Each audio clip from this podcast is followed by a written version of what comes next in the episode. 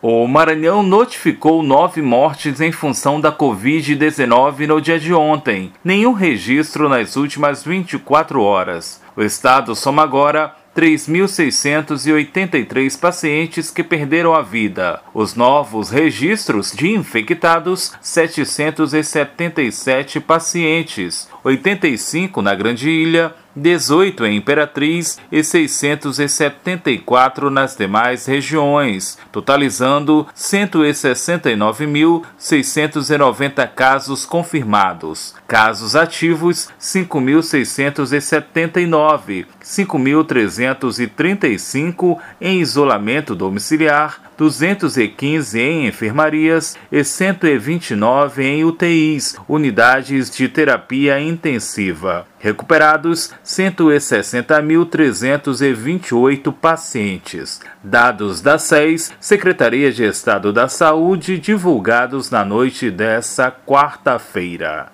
Da Rádio Universidade FM do Maranhão, em São Luís, Borges Júnior.